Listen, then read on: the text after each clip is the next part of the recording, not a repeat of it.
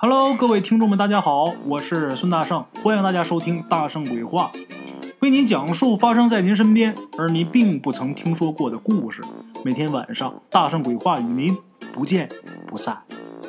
今儿个阴阳先生第十五集，咱们说五爷。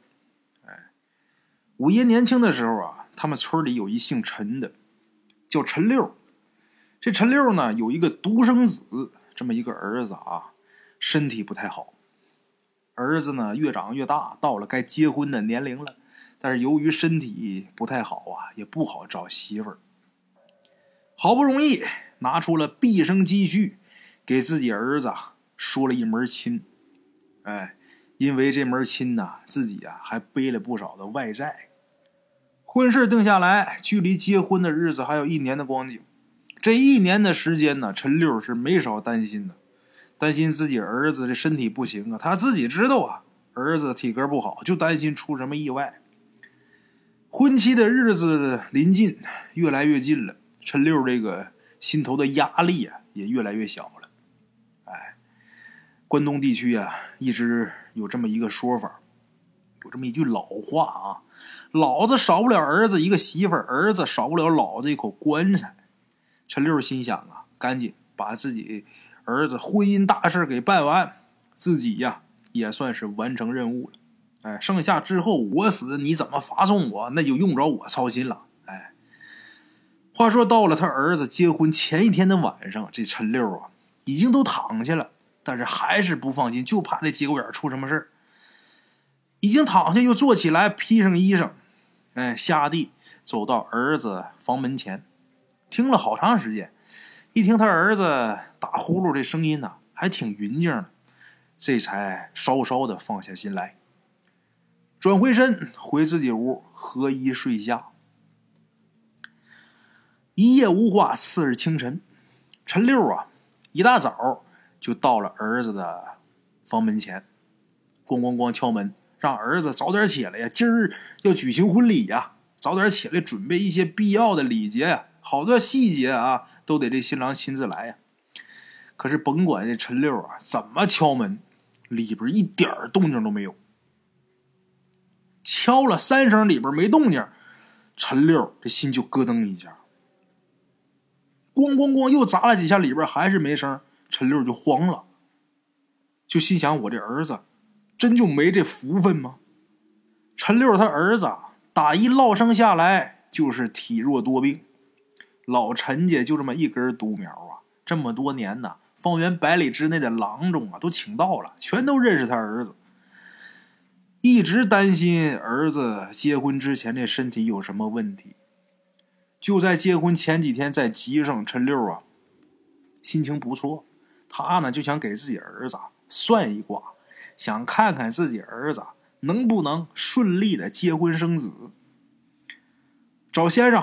算一卦，正好集上啊有个先生，这先生之前他也没见过啊，反正这东西你横不能谁你都认识，算吧。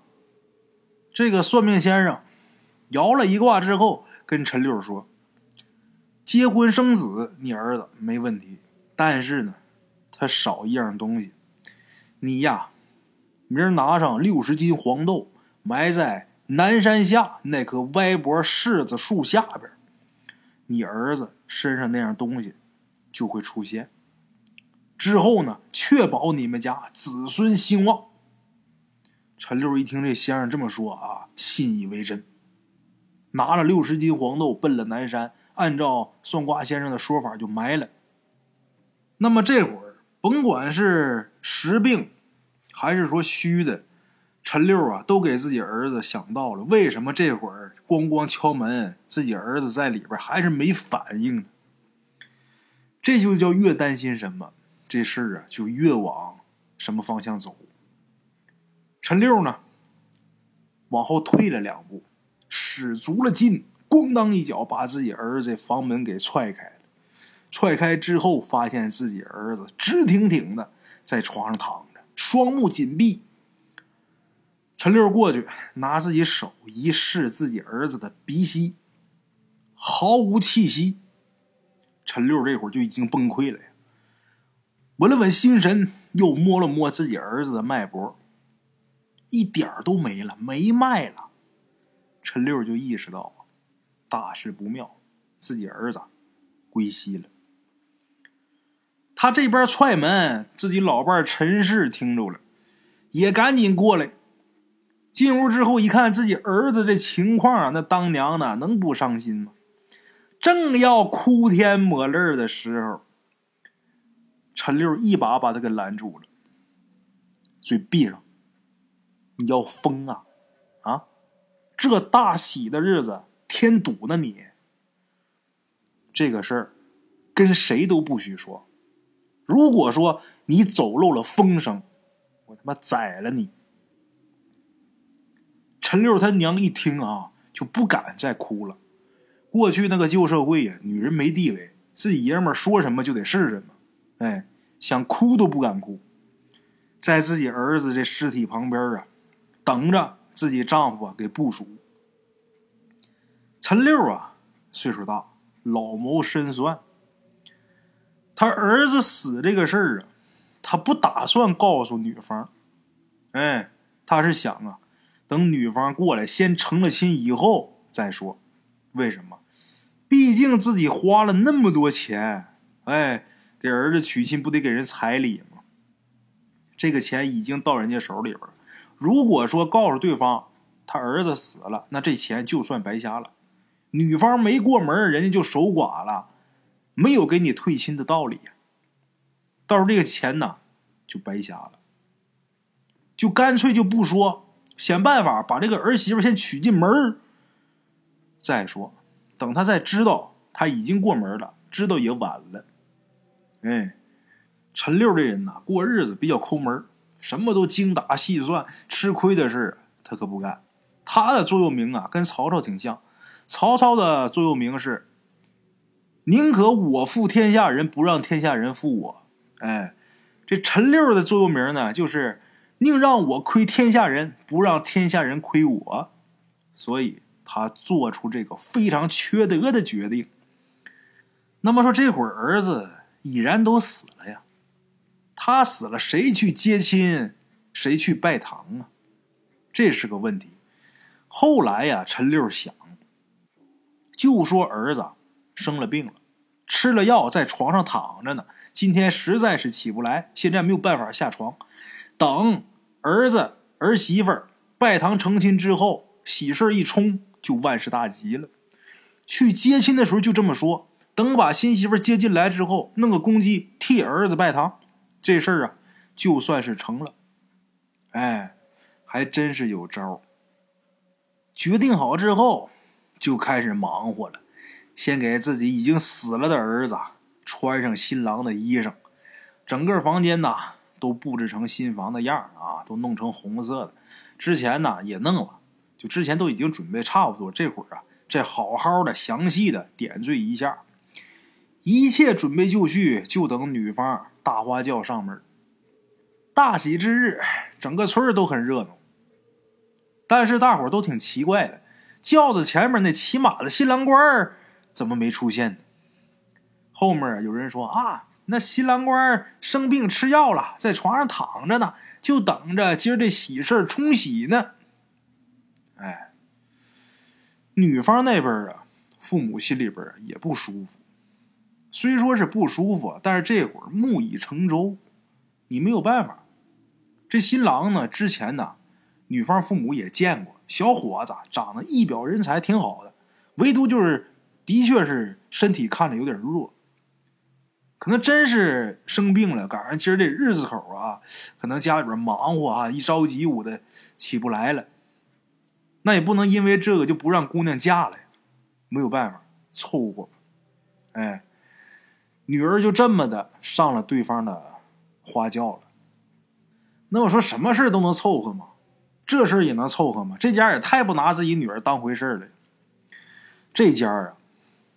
家里边八个女儿，这个女儿呢，不是头也不是小的，处于中间的地位，哎，所以说家里边父母对这个女儿的感情啊，也没那么深，没太重视，就这么得过且过了。咱再说说这个新娘子啊，这个新娘子正因为从小自己父母啊不太重视，所以呢，这姑娘比较有心机。那可不嘛，自己爹不疼妈不爱的，自己再没点心眼儿，那不坏了吗？这姑娘啊，上轿子之后啊，就一看新郎官没来，自己就知道这个里边有事儿，自己有点不祥之兆。但是她可死活没想到，这个没成亲的丈夫跟她已然是阴阳相隔了。哎，一路无话，新娘子进门。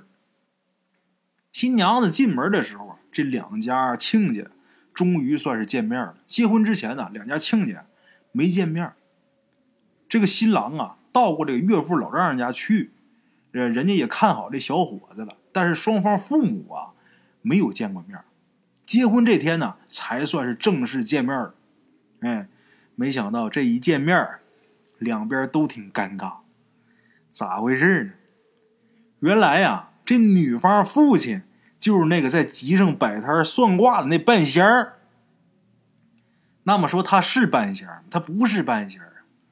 为什么不是半仙儿出去给人算卦呢？他自己女儿不是要嫁人吗？要嫁人，无多有少，你总得招待一下，呃，村里边给帮忙那些个闲人嘛。你招待人，是不是就得有吃的呀？家里边呢，想做豆腐没有黄豆，所以呢，想出这么一个损招，出去摆摊算卦。这个好几天呢，也没有人上钩。结果正想收摊撤的时候，他这亲家出现了，这真叫无巧不成书啊！然后他当当当一算，就说：“你儿子缺什么少什么，你得在哪哪哪儿买多少多少黄豆。”这位一听还真信，还真去买去。实际呀，他那边前脚买完，等晚上的时候，这位就给挖出来回家自己做豆腐去了。哎，看出来了，这男方父亲也看出来了。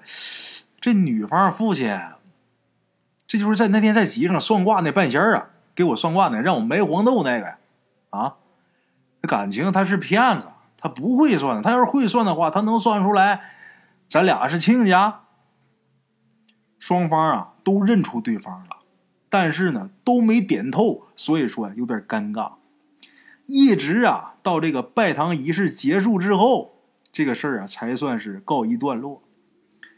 这个陈六心里边想啊，哼，你骗我六十斤黄豆不算啥，我骗你一个女儿进门就当寡妇，哎，我也不吃亏。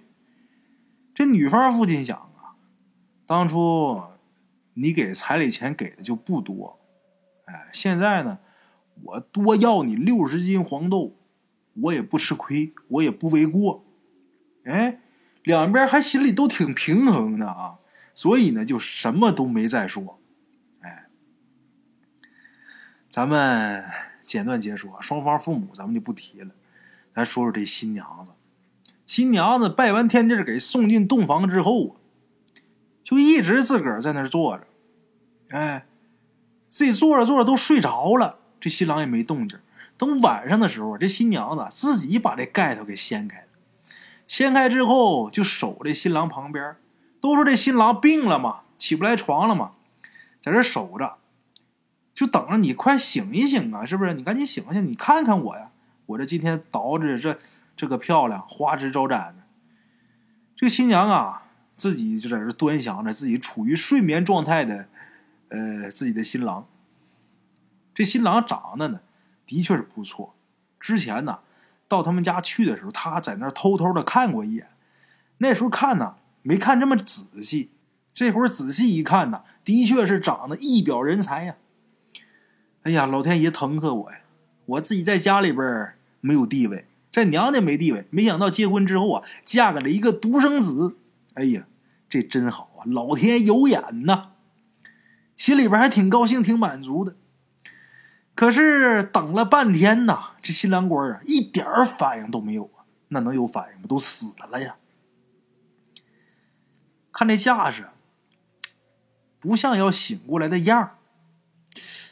这怎么回事自己就想啊，摸一下新郎的这个额头，想看看发不发烧啊？啊，怎么样了呀？手刚抬起来，刚要摸，忽然间想起来，头一天过门啊，我跟自己的丈夫一句话都没说过呢。之前相看的时候，我是在后边偷偷的看了一眼，都没说过话。我得矜持点啊，这不能直接就上手。我一个女人呐，想摸没摸，赶紧把这手啊就收回来了。收回来之后啊，那灯一直点着，就在灯下呀，就这么安安静静的等着。哎，一直熬到子时前后，马上就半夜了。按现在钟点十一点啊，他就听这个房子外边啊一阵喧闹。他心想：这怎么回事？客人早就走了。客人走完之后就已经没有声音了。怎么这会儿外边好像又来了很多人似的呢？哎。这时候一听啊，屋门那个地方有动静。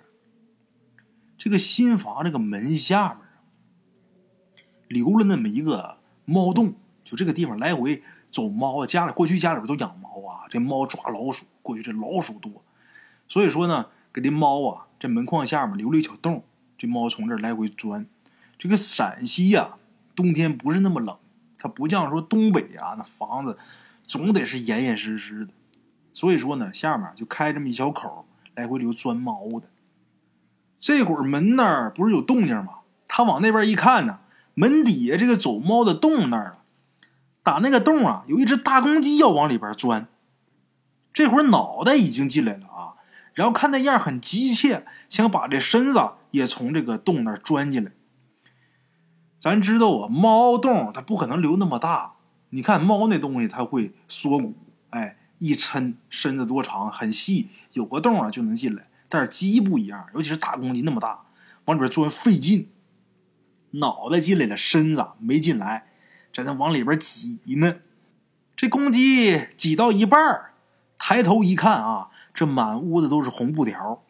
这公鸡呀就迟疑了一下，然后紧接着又开始非常执着的就要往里边钻。这新娘子一看这公鸡要进屋啊！这不行啊，自己呀，就用自己这个新娘穿这红衣裳啊，用这红衣裳这袖子，就抽的这个要进门的公鸡，哎，就不让他进来呀！你进来，我给你打出去，往出赶这公鸡。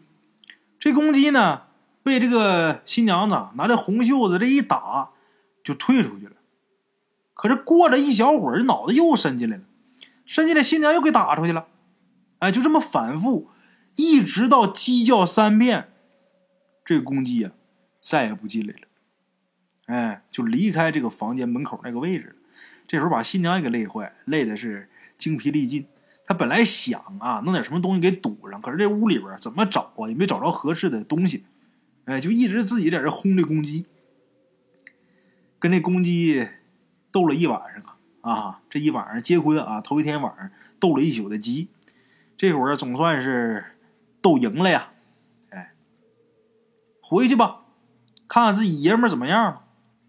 回到屋里边看自己这爷们儿，结果自己这爷们儿啊，这眼睛啪就睁开了。他一看，哦，你醒了，你醒了。他是不知道啊，他爷们儿昨天是死的。他要知道的话，这会儿都得吓死。啊，你可算醒了呀。这新郎这时候一看自己躺床上，身上穿着新郎的衣裳，整个屋里边啊挂满了红布条啊，啊，身边还有一个看着挺漂亮但是挺疲倦的这么一个年轻女子，身上凤冠霞帔，这才意识到啊自己已经成亲了。哎，自己这新娘真不错呀。两个人悄悄耳语几句，然后啊。重新睡下。这小两口躺下睡觉的事咱先不提。咱说说陈六跟他老伴这老两口。这老两口打新娘一进这个新房之后，他俩的心呢就在那悬着。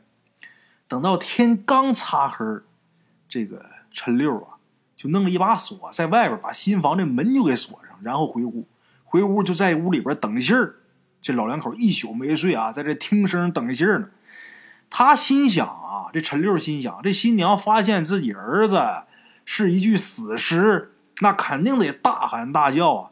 然后他们俩赶紧冲出去，到那儿告诉他啊，你既然已经嫁到我们家来了，你就生是我们家的人，死是我们家的鬼。你哭闹没有用，他如果再哭再闹，把门打开，老伴儿让那个老婆婆啊进去之后，啪啪俩大嘴巴，你老婆婆打儿媳妇没毛病，打完之后他就老实了。俩人这么想的，就在那等着呢，就等着新娘子喊呢。结果等一宿，一点声没有。哎，鸡叫三遍的时候，他儿子就已经醒了，然后跟新娘子又躺下睡觉了。鸡叫三遍的时候，天可没亮。等这个天彻底大亮的时候，屋里还没动静，这陈六啊才穿好衣服到自己儿子新房门前。到他儿子新房门前呐，这竖耳朵一听里边有一男一女在里边。说话有说有笑的，陈六这会儿就懵了，这怎么回事百思不得其解呀！我儿子已然都死了呀，那难不成这儿媳妇发现自己嫁给了一具死尸，受不了自己上吊死了？这会儿屋里是俩鬼说话了吗？不对呀，这。这怎么回事啊？里边说了几句之后啊，就没什么声音了。陈六呢，这会儿越想越不对呀，那把钥匙掏出来，把这个锁门的锁打开了，然后把门呢就给推开了。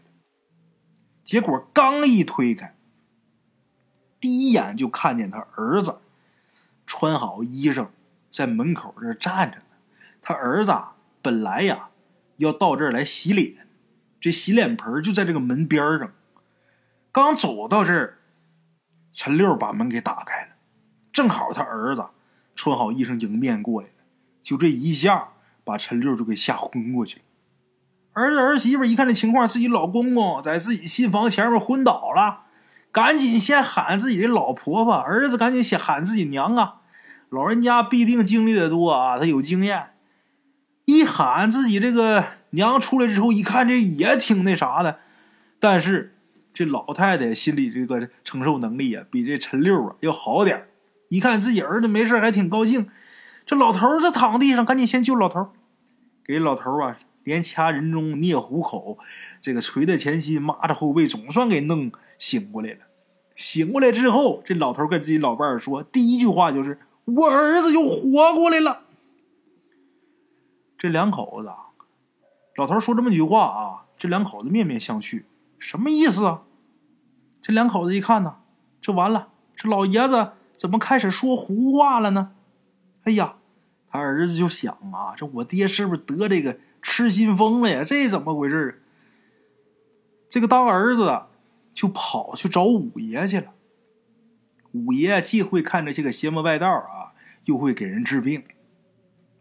五爷来了之后了，看完之后又算了算，然后跟陈六的老伴儿说，可没当儿子儿媳妇面说啊，就说你们俩可真够缺德的，但是啊，也得亏你们俩了。你儿子原本已经死了，但是你儿子没死成，死而复生。你们呢，知道你儿子死了，你还不告诉人家新娘子啊？你们也真行。这会儿陈氏啊臊的都不行了，哎，这事儿逃不过五爷的法眼呢。五爷说呀，这会儿啊已经没事儿。你儿子那魂儿啊，本来啊昨天晚上要被勾走的，但是你儿媳妇啊用红袖子把那个勾魂的阴差啊给打走了。这新娘子身上有煞气嘛，阴差都害怕，所以你儿子没死成。如果说，你这个儿媳妇没挡这一下的话，那你儿子大罗金仙都救不了。哎，这活一旦让阴差给锁走了，谁也弄不了了。好好带你们家这儿媳妇吧，好好过日子。至于你们家老陈那情况，那是命，不是病，听天由命吧。说完，五爷就走了。哎，还真是没超过一个礼拜。没超过七天，这陈六就一命归西了。陈六死了，在这停灵，刚停上灵，他那个曾经给他送过卦的亲家啊，就扛着一袋黄豆就进门了。进门的时候，陈六他儿子儿媳妇儿还有他老伴儿都挺惊讶的：“您怎么来了呀？我那边信儿还没送出去呢。”他这亲家说呀：“他说呀，昨天晚上啊，我梦着老陈了。老陈说家里边要办事情。”要用黄豆，跟我要黄豆，我呀就给送来了。没想到，真出事儿！哎，大伙儿就心想，跟您要什么黄豆呢？他这亲家也不好意思说，哎，就说，呃，亲家托梦说要点黄豆有用，我就给扛来了。啊，没想到这黄豆啊，是给亲家办丧宴用的。这一袋黄豆多少斤呢？六十斤。这个黄豆刚撂地上，本来死的时候死不瞑目的这个陈六，黄豆刚撂地上，他的眼睛就闭上了。哎呦，这真是啊！宁可我亏天下人，不许天下人亏我呀！哈，得了，这么一个小故事送给大家啊！明天同一时间大圣鬼话，不见不散啊！茶楼，人影错落。用声音细说神鬼妖狐，用音频启迪人生。欢迎收听《大圣鬼话》。Hello，大家好，我是主播孙宇。吃完了饭，然后就回到自己的课室上啊。喜马拉雅、百度搜索“大圣鬼话”，跟孙宇、孙大圣一起探索另一个世界。那天山女子独守枯城，也只是感谢鬼友们，感谢鬼友们，感谢鬼友们一路陪伴。大圣鬼话，见字如面。欲知后事如何，且听我下回分说。